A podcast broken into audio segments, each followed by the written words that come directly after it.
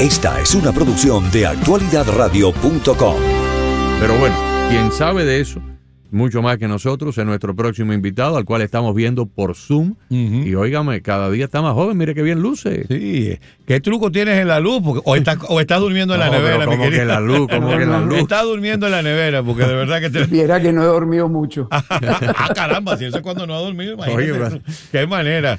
Ese es como no, eso es la cámara, eso es la cámara. Mira, Esteban, está como cuando alguien está muy elegante y tú le celebras el traje y te dice, no, yo me, me puse lo primero que encontré. Ah. Esteban Gervasi, buenas tardes. Bienvenido, Esteban. Gusto tenerte con nosotros nuevamente. Hola, fuerte abrazo. Sí. Fuerte abrazo a ambos, a la lideresa y al, por supuesto, a los oyentes que son el, la vida de ese de esa radio tan exitosa en Miami. muchas gracias, Esteban. Bueno, escuchaste esta conversación que teníamos Agustín y yo con relación, primero al probable debate o, al debate que podría generarse entre el gobernador de California y el gobernador de la Florida. Y luego hablemos de cómo estamos percibiendo ese empujón que le están dando a Nikki Haley. Sí, antes que antes de ese comentario me gustaría siempre empezar por la impopularidad de Joe Biden, mm. que creo que es importante. el promedio de las encuestas nacionales que suman más de 33 encuestas, están clasificadas A, B y B menos, porque eh, la A es A plus a, y A menos, la B es B plus, B menos, plus quiero decir más, ¿no? Perdón que el Spanglish a ese El promedio es que en estos momentos Biden ha caído ah, por debajo de los 30 del, del 40, está en 39.2 y su desaprobación está en 54.5. Eso es una diferencia de 15.3 puntos de diferencia en la encuesta nacional. Y esto siempre lo digo porque eh, cuando yo, yo, analizo mucho el mundo republicano, pero no podemos eh, desconectarnos de la realidad que vive el país. Biden realmente tiene, eh, que yo estoy seguro que, que no va a la reelección, creo que si lo inmolan, para que muera o suceda un evento inesperado durante su segundo periodo, si es que logra ganarle a Trump en el, en, el segundo periodo, pero creo que está muy enredado. Y a eso viene a este debate entre el gobernador de California y el de Florida. Creo que Santi lamentablemente a veces eh, su, su campaña política, su estrategia ha sido desacertada desde un comienzo y va a terminar muy desacertada. Yo nunca iría a un debate con un candidato al cual no está ni siquiera en los planes eh, actuales del Partido Demócrata, aunque sea una reserva. Se habla también de Michelle Obama y se habla de Kamala Harris, se habla del gobernador de California, pero De Santi en su desespero está agarrándose cualquier cosa. Creo que De Santi ha sido un buen gobernador en la Florida, este, Dios quiera, eh, los errores que esté cometiendo no lo lleven a que pierda su reelección, cosa que veo, empiezo a ver con mucha probabilidad. Ahí te voy a interrumpir, Esteban, porque pareciera que está como en la, justo en la línea. Si da, si sigue dando este tipo de pasos, pudiera cruzar esa raya que ya no solamente ya le, puso muy, pero muy lejos de la candidatura presidencial, pero que pone en peligro su, su candidatura a la reelección. Sí, claro, porque este, estamos viendo un fenómeno desde hace un par de meses donde Trump supera eh, en el estado de la Florida el liderazgo de Ron DeSantis. Pero además tenemos un problema más grave, que eh, Trump, eh, en el caso de DeSantis, Trump ya lleva 50 puntos de diferencia en el promedio de la encuesta. O sea, no es una encuesta pagada por el Partido Republicano o por un donante de Trump, sino son encuestas de casi todo las encuestadoras serias del país. Y esto lleva a que... breve, nada más que para apoyar lo que estás diciendo. Esta información eh, la sacamos hoy de una encuesta de Harris, de la, empresa Harris. Según esta medición, Trump le lleva 57 puntos de ventaja a DeSantis. O sea, Trump tiene 57 puntos por encima de DeSantis. DeSantis tiene 9 puntos en esta encuesta. Ahí, Agustín, hay que aclarar algo, que de cada 10 republicanos, 5 están dispuestos a inmolarse por la candidatura de Trump. ¿Qué quiero decir con esto? Que si Trump no es candidato, no van a votar por ningún candidato del Partido Republicano. En la segunda opción, de candidatos, si no es Trump, por supuesto, pasa a ser DeSantis. Si vamos a poner que Trump no sea candidato por, por X o N circunstancia, el, estos cinco republicanos no están dispuestos a votar por el segundo. Pero cuando se le dice que el segundo es DeSantis, sube a siete. Eso quiere decir que DeSantis tiene el, el sol en la espalda, está eh, totalmente agotada su, su, candidatura, entró en una espiral que se llama el mercado político y cuando uno maneja campaña de desesperación que lo lleva a aceptar un debate impuesto por una cadena eh, eh, de corte conservador que comete el error de, enfrentarlo a un, a un gobernador que ha sido el peor gobernador de California. Pero además, ¿para qué De Santi le está dando cámara o le está dando eh, lo que se llama tribuna a una persona que no está ni siquiera ahorita en el circo del proceso electoral. Entonces, creo que ha sido una sumatoria de errores, sus asesores lo están hundiendo, él está rodeado de gente que lo adulan, que le dice que le está bien, ha cometido errores como el tema de, de los zapatos, que se pone unos zapatos, se siente incómodo, la cara, el otro día lo vi en una entrevista ayer con, con Hannity, eh, con Hannity, no, con esta señora en la noche de Fox, donde esta señora le hacía preguntas y él contestaba molesto. Laura, Laura Ingraham. Laura Ingraham, sí. Ella, tú le ves que él está totalmente desconectado de la campaña electoral y se está haciendo un daño horrible. Ahora vamos al caso de Trump. Trump sigue siendo el líder, por supuesto, en todas las encuestas del Partido Republicano. Ahí hay un grave problema el Partido Republicano sigue sin una orientación clara y no, no ha sumado y no ha entendido que el candidato que tiene que apoyar la gerencia del partido, los líderes del partido, estoy hablando del Partido Republicano, no estoy hablando de los seguidores de Trump, debe ser Trump. Han hecho todo lo posible por sabotearle la campaña. Por eso que Trump no participa en los debates y vemos la reacción esta que dije anteriormente, que de cada 10 republicanos, 5 están dispuestos a inmolarse y no votar o votar por otro candidato que no sea el Partido Republicano. Y esto lo podemos ver en la encuesta de Morningside. Cuando tú ves el análisis que ellos hacen a nivel profesional, que es la encuesta pagada, que tú para verla tienes que pagar, te das cuenta que el análisis que ellos hacen te, revela que Trump primero ha ganado en el, en el voto negro, en el voto latino. Mm. Además, Trump así sigue avanzando de manera muy avanzadora y tiene todavía un margen de crecimiento, estando en 63% hoy, de 20%. O sea, estamos montando a Trump en 83% de popularidad. Es el único te, Te voy a interrumpir un poco ahora que estás hablando del voto afroamericano, porque estamos viendo un, un reporte que nos envía la lideresa de Fox News, donde se dice que el líder de Black Lives Matter estaría endosando su apoyo al presidente Trump. Bueno, no me extraña. estamos hablando de Black Lives Matter, ¿ok? Bienvenida Mariana de la Fuente. ¿Y por qué lo está haciendo? Mariana de la Fuente se suma, Esteban. ¿Cómo estás, Esteban? ¿Qué tal? estoy viendo a la belleza de la radio. Ah, la estás viendo también, oye, la cámara. ¿Cómo estás? La veo ah, lateralmente. Bueno, la belleza y la inteligencia y la preparación de la radio. Mira tú, Esteban, hay que, hay que conectar contigo mucho más a menudo. Sí, sí, sí, no, no, viajes tanto y, y, quédate más por acá. Quédate más por acá. Ahora, esa, esa queja fue interna, El otro día yo vi una encuesta no recuerdo porque son tantas y tantas y tantas, una encuesta que decía que el 46 o 47% de los varones negros, varones negros, no las mujeres, los varones negros, mayores de 18 años, están interesados en votar por Donald Trump. Si eso es así, cuando todas las eh, categorías y los demográficos afroamericanos se asienten en la próxima elección, no, no, nadie se asombre si Trump logra penetrar hasta un 18 o un 20% del voto negro, lo cual sería inédito para un candidato republicano en la historia moderna de los Estados Unidos.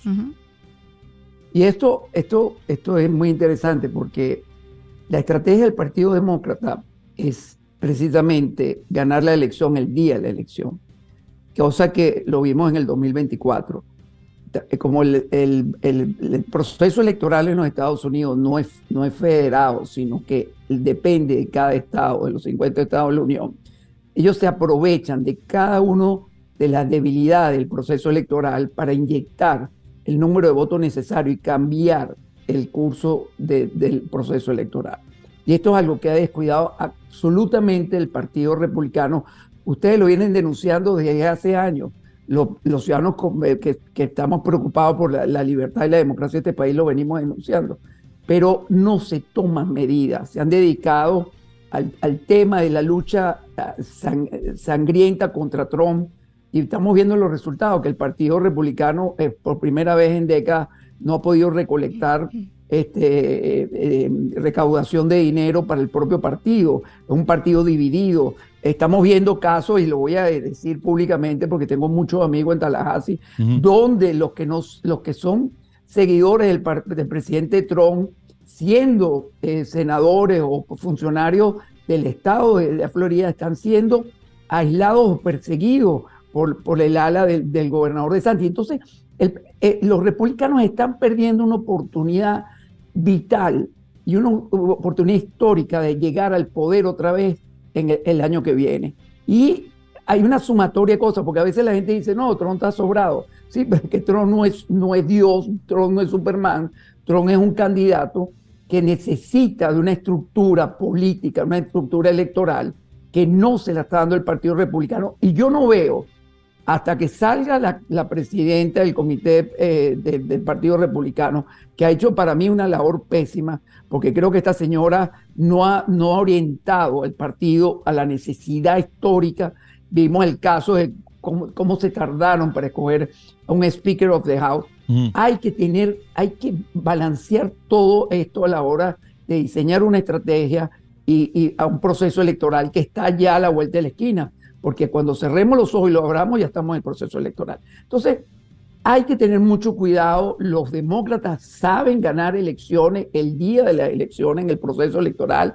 Son especialistas en inyectar votos, son especialistas en hacer fraude. Lo estamos viendo como están saliendo varios este, eh, juicios a favor del, del, planteamiento que hizo Trump, hicieron sus seguidores en Georgia y en otros en Arizona pero no es suficiente. Además, súmale esto lo que hablaron en el cemento anterior.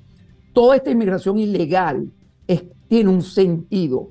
No es solo una invasión contra el país, no es un arma de sexta generación como lo planteó Cilia Flores y Chávez, vamos a invadir Estados Unidos y la vamos a llenar de droga. Y funcionó. Yo he venido denunciando desde el 2006 que el 9-11, el próximo 9-11, viene de, de esta inmigración ilegal y desde Venezuela.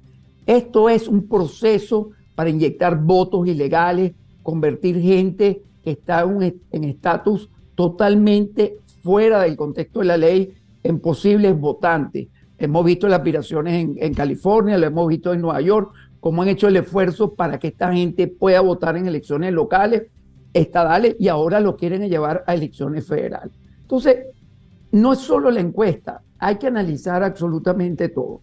Y el último punto que quiero dar planteado en la mesa es que hay en el, 2000, en el 2024 todos los seguidores de esta comunidad LGTB, todo el alfabetario, todo esto, esta gente de las redes sociales, la gente joven, está siendo manipulada descaradamente por eh, los grandes medios como TikTok, Instagram y Facebook.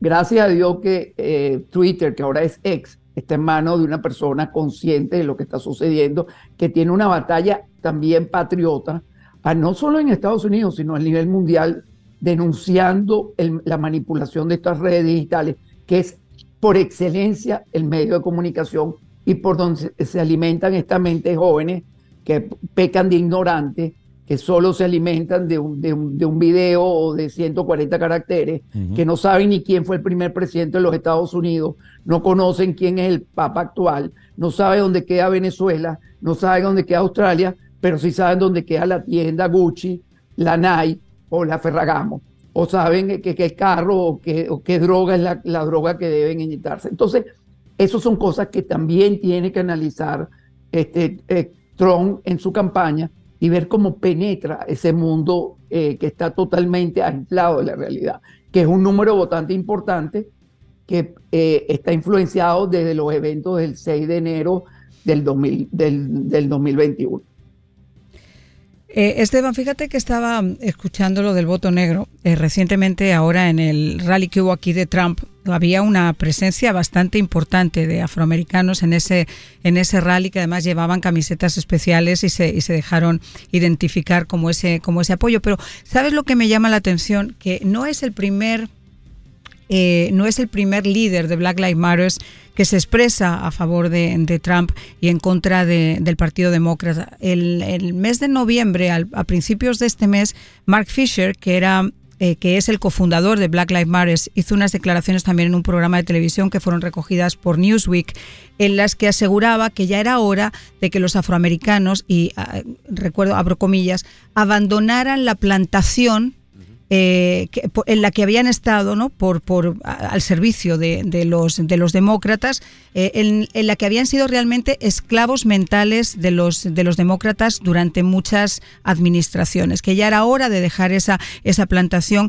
Eh, dijo que Trump era el presidente que más había hecho por la comunidad negra sin la popularidad que se daban los, los demócratas, sino con cosas que eran realmente probadas y hablaba también sobre eh, el, el, papel terrible, pésimo, que había hecho la vicepresidente Kamala Harris eh, en este tema, ¿no? Siendo ella parte afroamericana. Y yo me imagino que si una organización como Black Lives Matter hace estas declaraciones por parte del cofundador y ahora otro de los líderes, eh, ese es el sentir de, gran parte de esa, de esa comunidad que está totalmente, eh, bueno, yo creo que se han despertado de esa especie de anestesia que han tenido programada durante mucho tiempo por parte del Partido Demócrata. Bueno, eh, si nos vamos a, la historia, vemos que los fundadores del Ku Klux Klan eran miembros del Partido Demócrata. Lo que pasa es que, como digo, ha habido mucha ignorancia a raíz de que recuerde las palabras de, de Biden. Sí, a raíz de que Kennedy fue uno de las personas que más luchó por los derechos civiles de este país y sufrió esa muerte terrible. Por cierto, recomiendo que vean en History Channel los documentales sobre Kenny y las nuevas pruebas que hay. Hay varias. Lo vi anoche, lo vi casualmente, lo vi anoche. Por, cierto, hay un agente del servicio secreto de la escuadra de protección de Kennedy que estaba al lado de la limusina cuando le dieron los balazos. Y acaba de decir en estos días que él no se traga la idea de la bala mágica que le dio a Kennedy, le dio a Connolly, atravesó el asiento, subió, bajó y luego apareció intacta en la camilla en el hospital Parkland. Exacto. Eh, dice él que no, que esto fue una conspiración. Un agente que estaba al lado de Kennedy cuando lo mataron. Y los disparos que se oían mientras se, acerca la comitiva, se oían unos disparos. El día que ustedes quieran leer un libro fascinante, fascinante, fascinante, de un individuo además con unas credenciales del tamaño de un templo él se llamaba Hugh MacDonald. Hugh MacDonald fue un coronel de, la, de la inteligencia militar en la Segunda Guerra Mundial. Fue la persona que patentó el sistema de huellas dactilares que todavía se sigue usando en el FBI. Fue sheriff del condado de Los Ángeles. Fue agente del servicio secreto y fue profesor de la Academia de Agentes de, de Cuántico en Virginia del FBI. Este señor un día fue a Dallas a ver a un amigo que era agente del servicio secreto y que estaba desahuciado de cáncer y fue a despedirse de él y el enfermo le entregó un expediente, le dijo, Hugh, esta es la última vez que vamos a vernos, yo me voy a morir en 15 o 20 días porque ya estoy en el final, sigue esta investigación que yo empecé hace dos años. Y Hugh McDonald terminó haciendo la investigación y en un hotel de París entrevista al asesino de John Kennedy. El libro es fascinante, se llama Appointment in Dallas. Pero bueno, volvamos a Black Lives Es interesantísimo porque aquí te abierta la posibilidad de que Hoover, conspirando con Fidel Castro y los rusos a raíz de, la venganza de, la crisis de los misiles, Así es.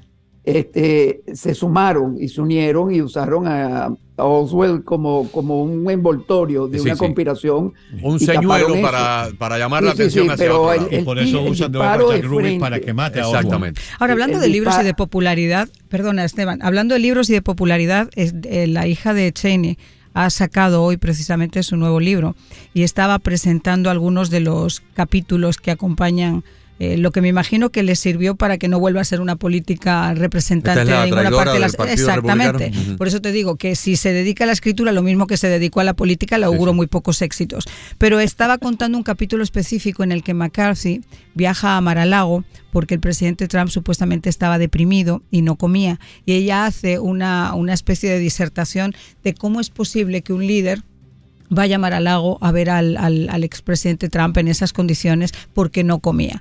Yo te, digo, yo después de, de, de, ese tipo de literatura, yo todavía me pregunto, ¿habrá gente que la consuma? Eh, yo que las veces que he visto a Trump en público en la televisión se ve muy rozagante y muy no no no muy se ve pero vamos es espectacular para alguien que no coma por depresión. Yo no me imagino a Donald Trump no, exacto no no no no. me lo imagino comiendo. Sí. no y sobre todo si sabe que Cheney va a hacer el libro más. Sí Mira, si algo, si algo nunca le va a pasar a Trump es falta de apetito. Eso sí se lo garantizo. Yo Ese es como uno nuestro de los abogados, los abogados que está defendiendo a Trump en Nueva York, que ustedes lo deben de conocer, creo que lo han entrevistado, se llama Jesús Suárez, sale en todas las tomas de televisión, es de Miami, un, de los mejores abogados que yo conozco en, en, los Estados Unidos. Bueno, es un orgullo de, de, la Florida que esté defendiendo al presidente Trump, en este caso de, de Nueva York. Y, y, él siempre comenta precisamente que si alguien tiene siempre un buen apetito y un buen gusto en la comida, es Trump. Así que eso está descartado. En ese caso, por lo, en el caso de los juicios, que es interesante, Trump ha crecido, eh, es, increíble. Yo, yo la última vez que hablamos, yo decía que Trump no lo podían bajar de la, la barrera de los 60. Llegó hasta tener el mes pasado 57.8 y yo dije, bueno, ¿será que llegó a su techo? Pero revisando las encuestas diarias que tengo que hacer por trabajo, veo que Trump ya está montado otra vez en 63 y hoy aparece en Morning Consulting esta cifra de que tiene un posible crecimiento de un 20% cuando descarten a los otros candidatos. Y esto le da a Trump una fortaleza que yo voy a poner el caso. ¿Qué va a hacer el Partido Republicano si Trump no es el candidato? Es una pregunta que yo le dejo a los oyentes porque el esfuerzo que se está haciendo, eh, como dije, una lucha sanguinaria contra Trump por parte de miembros del Partido Republicano, ¿qué sucedería si Trump no es candidato? ¿Ustedes creen que si De Santos llega por forfait, como decimos en el largo popular, porque Trump no se puede presentar por X, ¿ustedes creen que eh, De Santos va a tener la fuerza para vencer un, vencer un candidato que posiblemente sea Michelle Obama o fue el, eh, ponerse en riesgo como se está poniendo con el candidato de California o puede ser Kamala Harris. No tiene la madurez, no tiene el liderazgo, no tiene la fortaleza, no tiene la orientación. Lo ha demostrado a través de esta campaña, pero tampoco lo tiene eh, Nikki Haley, tampoco lo tiene Ramawani. Entonces, hay que tener mucho cuidado con lo que está haciendo el Partido Republicano. Muchísimo cuidado porque ya estamos llegando al límite que ya no hay vuelta atrás en menos de creo que 48, 47 días, corríjame, viene la primera elección que creo en el estado de Ohio y esto va a marcar el rumbo del proceso interno eh, republicano para las elecciones del 2024. Por cierto, eh, ayer o hoy testificó en el juicio que se le está siguiendo por en Nueva York, por el asunto de inflar los precios de sus eh, propiedades. Testificó el director del Deutsche Bank, eh, el Deutsche Bank es un banco de Europa, pero tiene una sucursal acá en los Estados Unidos y esa sucursal le prestó dinero a, la empresa de Donald Trump. Y testificó este señor y le dijo, eh, cuando el abogado le preguntó, dícele, mire, las acusaciones, las meras acusaciones que se han presentado aquí, no tienen absolutamente ninguna razón, no tienen una base, porque cuando una persona viene a un banco sea a un banco pequeñito regional a pedir un préstamo para su negocio, o sea un banco multinacional como es el caso del banco nuestro, el banco mío. Nosotros no nos guiamos por lo que el cliente nos dice que vale su propiedad. El banquero que se guíe por lo que el cliente quiere que le presten, se, se va a la ruina.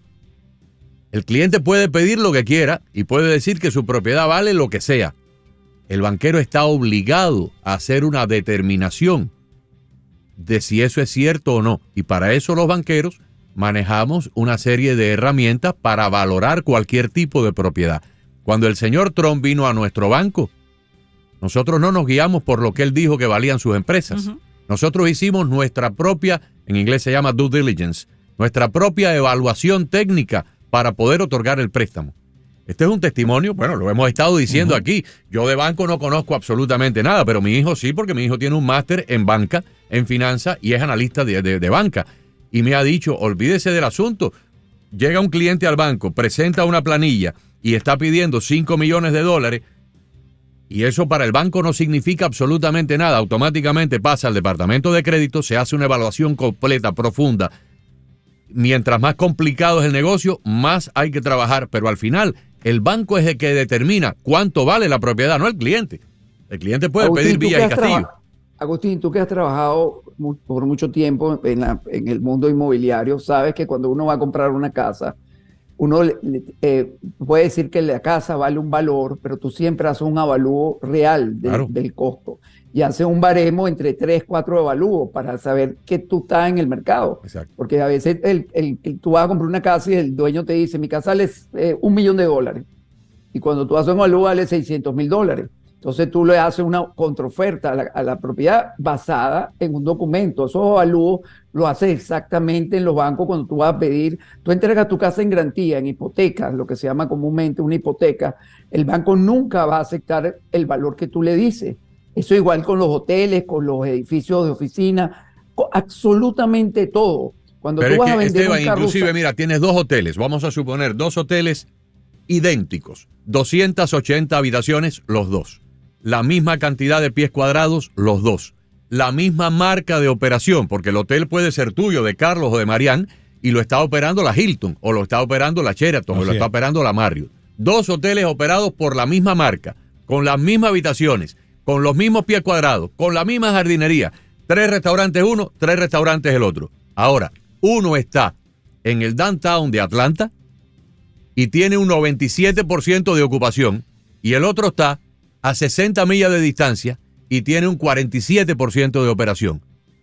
Cuando tú llegas al banco, el banco no solamente va a apreciar la estructura, el edificio, el colateral, va a apreciar también el ingreso que genera la operación comercial, porque el primero es una operación exitosísima y el segundo está a la borde de la quiebra. Entonces, cuando el banco va a prestar dinero, el banco va a prestar dinero considerando toda la operación comercial. Eh, eh, la, la mera acusación que se le hace a Trump en este tribunal en Nueva York, la mera acusación es una garrafada estúpida completa de arriba a abajo. Lo que pasa es que se han agenciado un juez que es un activista de extrema izquierda, y bueno, cualquier otro juez con un poco de sentido común hubiera desestimado esos cargos. Ahora fíjate, traspolemos eso en la encuesta, que es interesantísimo lo que estamos hablando. Eh, el, el, ciudadano común americano, el votante normal, sea demócrata, independiente o republicano, ha sufrido esto que acabamos de hablar. Ellos saben que para una propiedad tiene un avalúo, que todo el mundo quiere que su carro valga más, que su casa valga más, que su lancha valga más, todas sus cosas valgan más. Cuando tú vas a vender una lancha usada, tú le dices, no, esta lancha vale tanto y realmente en el mercado vale eso. En los carros lo vemos a diario. Existe un libro que se llama el Blue, el Blue Book, que te da un precio por medio real nacional de cuánto vale tu carro. Tú llegas a una agencia y dices, yo pagué por esta Toyota 30 mil dólares. Yo aspiro que me den ahorita 19 y el Blue Book te dice, no, es 14. Y en ese rango tú juegas con eso. Eso es igual en las propiedades.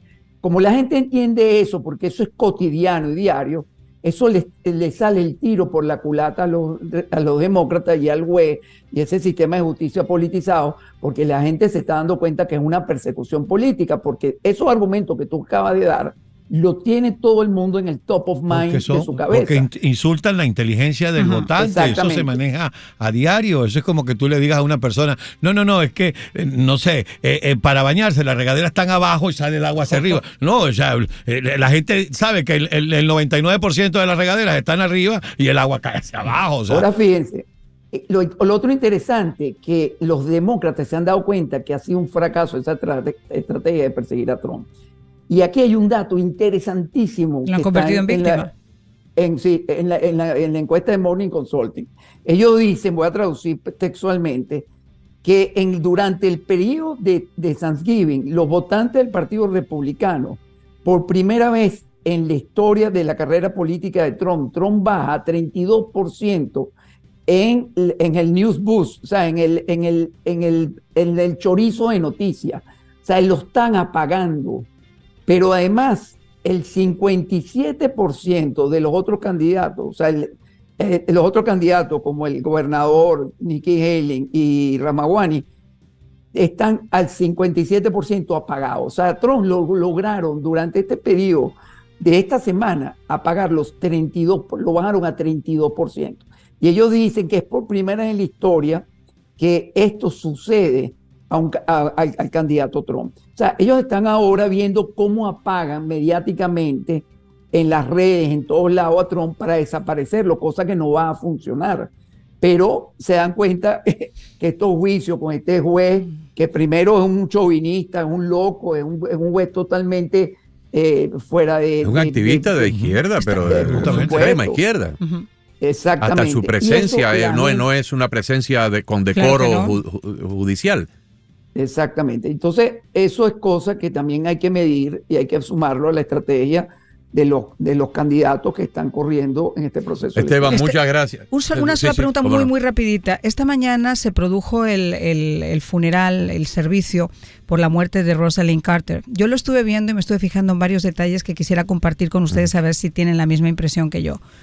Uno, todos viajaron con sus respectivas eh, parejas, estaban, eh, eh, excepto el, el, expresidente Trump, estaba Melania Trump, estaba Jill Biden, estaba Hillary Clinton, estaba Laura Bush y estaba, por supuesto, Michelle Obama. Michelle Obama viajó sola en el Air Force One. se sentó en un principio al lado de la secretaria de Estado y hubo un giro ahí que a mí, normalmente ellos siempre han mantenido una relación extremadamente buena bueno, las, eh, Hillary Clinton se movió a un espacio más y entonces Michelle Obama se puso al lado de Melania. Eh, después de que, de que eso ocurrió, eh, empezaron obviamente las encuestas, no, las encuestas, empezaron a decir si había alguna, exacto, los comentarios de qué era lo que había pasado, etcétera. Y la cadena Fox llegó a la conclusión de que quizá por el tema de las encuestas, mm. el Partido Demócrata está tanteando aguas muy por lo secreto, muy por lo bajín, muy por lo bajini, para ver cuál es el apoyo real que podría llegar a tener Michelle Obama. Y que en este momento estaban tratando de posicionarlas y la figura de, de ¿cómo se llama?, del presidente Obama para ver cuál era realmente el apoyo o la, la proyección que ella podía llegar a tener. Incluso hablaban que el año pasado se les ofreció la oportunidad de cambiar de casa y decidieron mantener la casa que tienen a menos de dos millas de la Casa Blanca. Es decir, hay varios factores ahí que son interesantes para poder analizar más allá de lo que ya todos sabemos de que podría convertirse en una candidata para que tocaran tierra. Si los demócratas estuvieran en un crucero, todos los pasajeros estuvieran en un crucero con Biden de timonel, en este momento deberían estar pensando si los colchones flotan. Biden de ninguna manera. El barco se está hundiendo. Olvídense. Ahora, Marian, un comentario final. Ahí yo tengo información porque tengo amigos asesores del Partido Demócrata y te digo algo. A, Michelle Obama se le está cerrando también la ventana de posibles candidatos porque sí hay discusiones internas donde su esposo ha dicho claramente que él no va a inmolar su nombre ni lo va a sacrificar en nombre de salvar una administración que eh, eh, no lo van a aceptar públicamente, pero ellos saben que ha sido la peor administración en décadas de un, de un, gobernante, de un presidente demócrata. Inclusive... Eh, y una vicepresidente, no nos olvidemos de la señora Harris. Sí, insupliendo y, y, superando la del de, la de, presidente Carter que fue bastante mala, este, esta supera cualquiera. Yo creo que esta ha sido la administración más desastrosa que hemos visto. Por lo menos Carter no cometió corrupción ninguna. No, no, yo viví, yo sufrí la administración de Carter, pero Carter fue incólume fue impecable, un hombre honesto, su esposa también. Íntegro, honesto y, y, un hombre. esta mañana. Exacto. Eh, fue una administración desde el punto de, desde el punto de gobierno nacional y de gobierno exterior catastrófica. Pero Carter fue un hombre íntegro, un hombre de principios, un, tremendo em, esposo, un tremendo padre, un tremendo ejemplo de moral y de, y de patriotismo. Y, eh, su vida deja mucho que desear lo que tenemos ahora. presidente. Y dedicó toda su vida a construir casa, ayudar a la gente, en varios países. o sea, es un tipo de verdad que no se le puede decir que fue el peor presidente de los Estados eh, Unidos, pero este superó cualquier cosa. No, además es un corrupto, como dice Agustín. Gracias, Esteban. Un gran abrazo, Esteban. Gracias por estar con nosotros. Escuchas un audio de actualidadradio.com.